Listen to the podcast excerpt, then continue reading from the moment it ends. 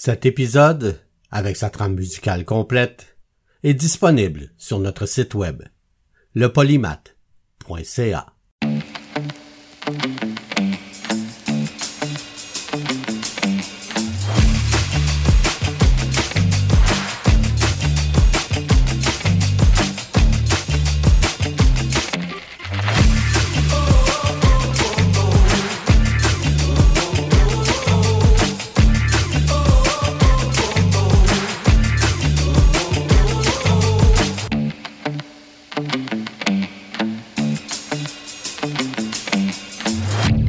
Le polymath avec Bruno Laberge.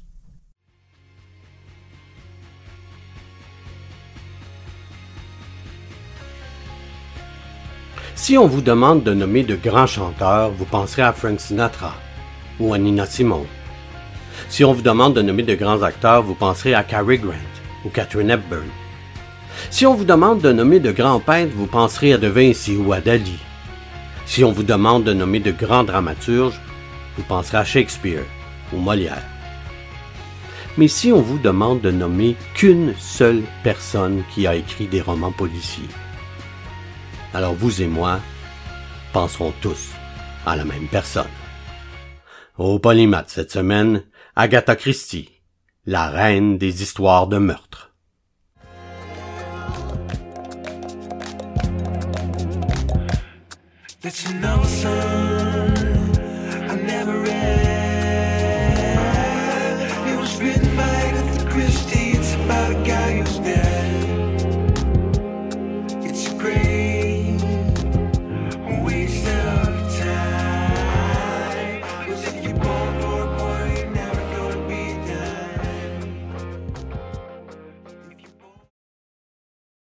Agatha Mary Clarissa Miller est née en 1890 à Torquay, en Angleterre.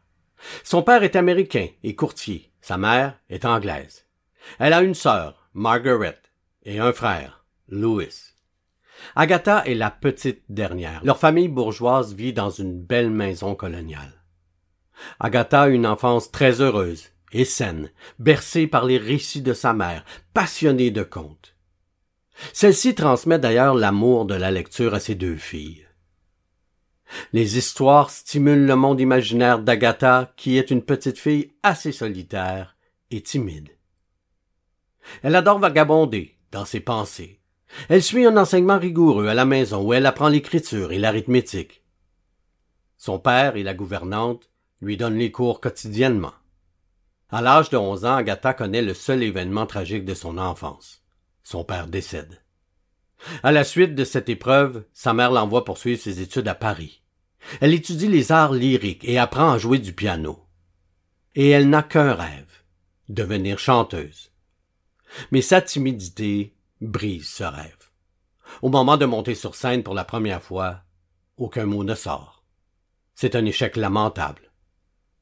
Elle finit ses études en 1906 et revient ensuite à la maison. En 1910, Agatha passe quelques mois en Égypte avec sa mère. Malade, fiévreuse, elle doit rentrer en Angleterre afin de se soigner. Comme elle a du temps libre devant elle, sa mère lui met d'autorité un carnet dans les mains et lui enjoint d'écrire une histoire. Elle rédige ainsi sa première nouvelle, The House of Beauty, qui a pour thème la folie et le rêve. Elle poursuit l'écriture d'autres nouvelles, comme The Call of Wings, qui illustre son intérêt pour le spiritisme et le paranormal, qu'elle tient de sa mère.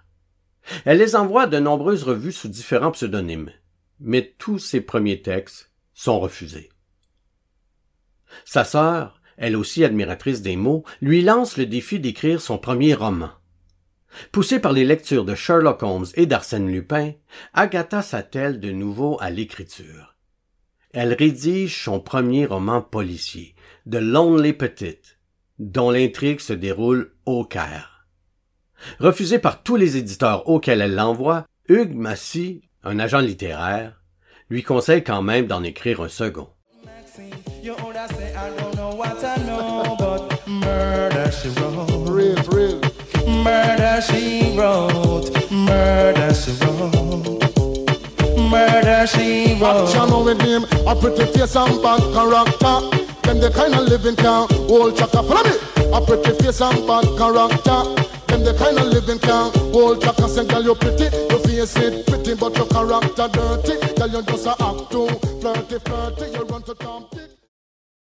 Lors d'un bal donné en 1912, Agatha Miller rencontre le charmant Archibald Christie, lieutenant aviateur dans la Royal Flying Corps de l'armée britannique.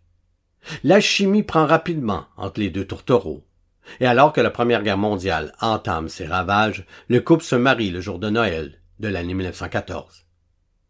Agatha Miller prend alors le nom d'Agatha Christie. Puis, Archibald part au front. Agatha reste seule en Angleterre et décide elle aussi de s'investir dans le conflit. Elle s'engage donc comme infirmière à l'hôpital de la Croix-Rouge à Torquay, puis devient assistante chimiste et obtient son diplôme de pharmacienne en 1917. Durant ces différentes expériences, elle étudie les poisons et les drogues et ça ne fait que stimuler encore plus son imagination débordante. Elle y croise de nombreux réfugiés belges, fuyant la guerre. Ces événements inspirent quelque temps plus tard la création du célèbre personnage d'Hercule Poirot. Ce détective belge, facilement reconnaissable avec ses petites moustaches et chaussures vernies, et qui ne boit que du chocolat chaud. La même année, pendant son temps libre, elle rédige son premier roman policier, La mystérieuse affaire de Styles. Protagoniste de ce livre, le personnage d'Hercule Poirot est né. Désormais installée à Londres avec son mari, Agatha donne naissance en 1919 à son seul enfant, une petite fille prénommée Rosalinde. L'écrivaine décide de vivre de sa plume. Elle trouve l'éditeur Bodley Head, qui accepte en 1920 de publier son premier roman. Agatha Christie est naïve et signe un contrat qui lui attribue une faible rémunération. Elle publie six livres qui rencontrent un succès correct. Une fois le contrat terminé, elle signe un contrat chez l'éditeur William Collins Sons avec qui elle reste tout au long de sa carrière. Elle obtient d'abord un succès d'estime par ses nouvelles, mais c'est en 1926 avec la publication de son septième roman, Le meurtre de Roger Ackroyd, qu'Agatha devient une des figures majeures du roman policier. Son succès est désormais assuré grâce au personnage d'Hercule Poirot. Ses ouvrages se succèdent ensuite au rythme d'un ou deux par an. Mais l'écrivaine traverse une passe difficile.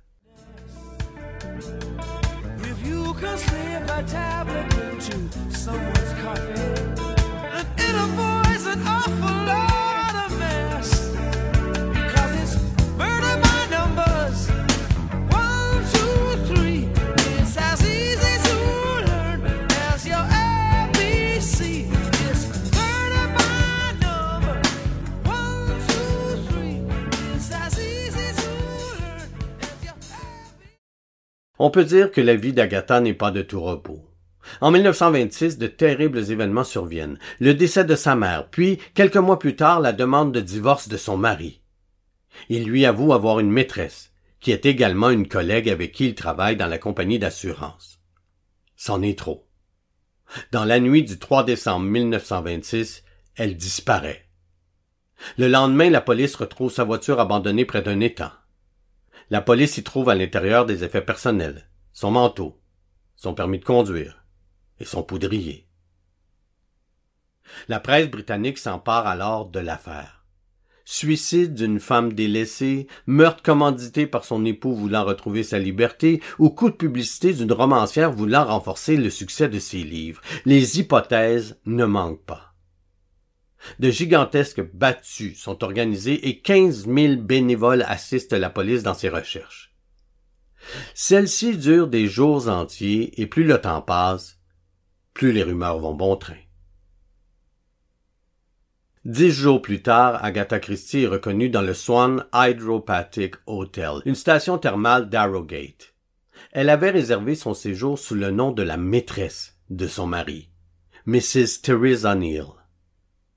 Quand la police l'interroge, elle prétend ne pas savoir ce qui s'est passé. Elle ne reconnaît même pas son mari quand il vient la chercher. Agatha ne revient jamais sur cet épisode de sa vie. La vérité reste une énigme. Elle se moque toutefois de l'incompétence des enquêteurs qui n'ont même pas pensé à interroger sa fille Rosalind, qui était pourtant dans le secret. En effet, Agatha ne voulait pas que sa fille s'inquiète de sa disparition. Une disparition qui aurait bien pu figurer dans un de ses romans. Deux ans après, en 1928, Agatha et son mari, Archibald, divorcent. Une nouvelle vie commence pour la romancière. Son premier amour parti, c'est alors qu'elle décide d'entamer une croisière au Moyen-Orient en 1930. Sur place, elle fait la rencontre d'un archéologue dénommé Max Mallowan. Leur passion commune, l'archéologie, les lie d'une forte amitié. Ils parcourent les sites de fouilles ensemble. Une complicité sans faille se crée et ils finissent par se marier en 1930. Ils voyagent beaucoup entre la Syrie et l'Irak. Agatha Christie continue d'écrire et son inspiration est à son maximum. Durant cette période, elle donne naissance à ses plus beaux chefs-d'œuvre, tels que Mort sur le Nil ou Le crime de l'Orient Express. Mais nous sommes en 1939 et la Seconde Guerre mondiale frappe. Max s'engage dans la défense civile et Agatha participe de nouveau au conflit en tant que préparatrice en pharmacie. Malgré la période dévastatrice, la Lady du crime continue d'écrire et publie certains de ses plus grands romans, tels que l'affaire Protero où apparaît pour la première fois le personnage de Miss Marple. Cette détective anglaise amatrice est une vieille enquiquineuse qui sait tout sur tout, mais qui a un œil très observateur. La guerre terminée, Agatha Christie poursuit son écriture et se découvre tout à coup un intérêt pour le théâtre. Elle adapte donc ses romans pour la scène et le succès de ses pièces est au rendez-vous. En 1971, Agatha Christie est anoblie par le titre de Dame commandeur de l'Empire britannique des mains d'Élisabeth II. En 1974, elle assiste à l'avant-première du film Le crime de l'Orient Express de Sidney Lumet, en présence de la reine du Royaume-Uni. Elle est contente de l'adaptation, excepté pour la moustache de Poirot, trop banale. C'est sa dernière apparition en public. Lors de la Seconde Guerre mondiale, Agatha avait rédigé une fin aux aventures d'Hercule Poirot et de Miss Marple pour éviter que d'autres auteurs continuent leur aventure si elle décédait pendant la guerre. Le roman Hercule Poirot quitte la scène est publié en août 1975. Hercule Poirot quitte ce monde, ayant même droit à une nécrologie officielle dans le numéro du New York Times du 6 août 1975. Agatha Christie décède peu après son héros, en 1976 à son domicile de Wallingford, à l'âge de 85 ans. Les aventures de Miss Marple se terminent quant à elle en 1976, dans le roman La dernière énigme, publié après son décès.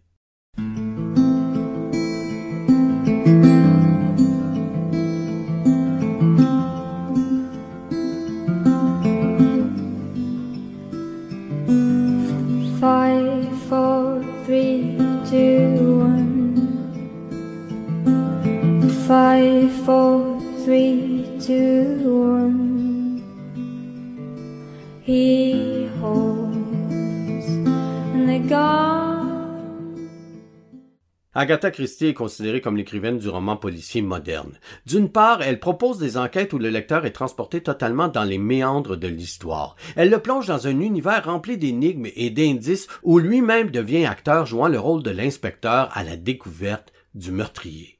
Cette particularité donne à ses récits une intrigue incroyablement prenante.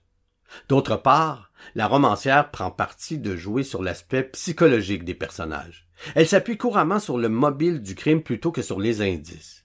Ce qui, une fois encore, accentue la notion de suspense, puisque chaque personnage peut être le suspect. La romancière se fait surtout connaître avec ses deux personnages mythiques de romans policiers. Hercule Poirot a fait l'objet de 33 romans et 52 nouvelles. Miss Marple a fait l'objet de 12 romans et 20 nouvelles. Ces personnages ont marqué l'histoire du roman policier. La petite fille solitaire et timide qu'elle était a réussi à se mériter une place de choix parmi les grands écrivains de romans policiers. Winston Churchill a même déclaré, en parlant de la Lady du crime, que c'est la seule femme pour qui le crime a payé.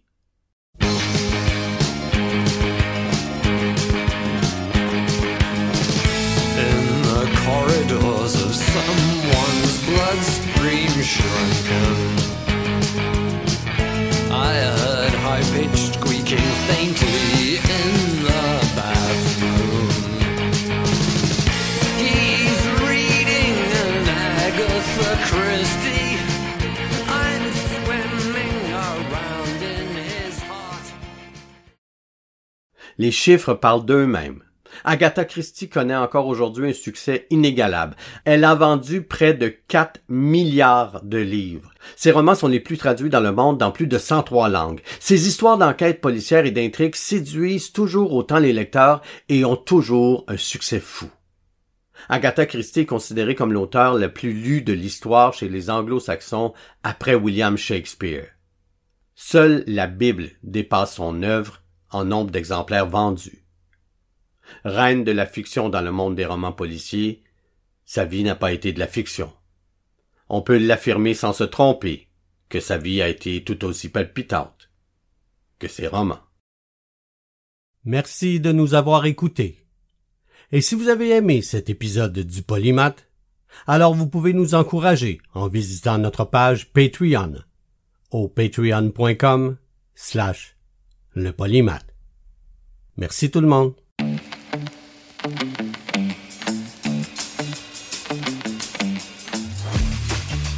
Pouvez nous écouter en direct le dimanche 11h au 88.3 FM dans la région de Québec ou au ckiafm.org. Vous pouvez aussi nous écouter en tout temps sur votre plateforme de balado favorite. Cherchez aussi le Polymath avec Bruno Laberge sur Facebook ou le barre de soulignement Polymath sur TikTok.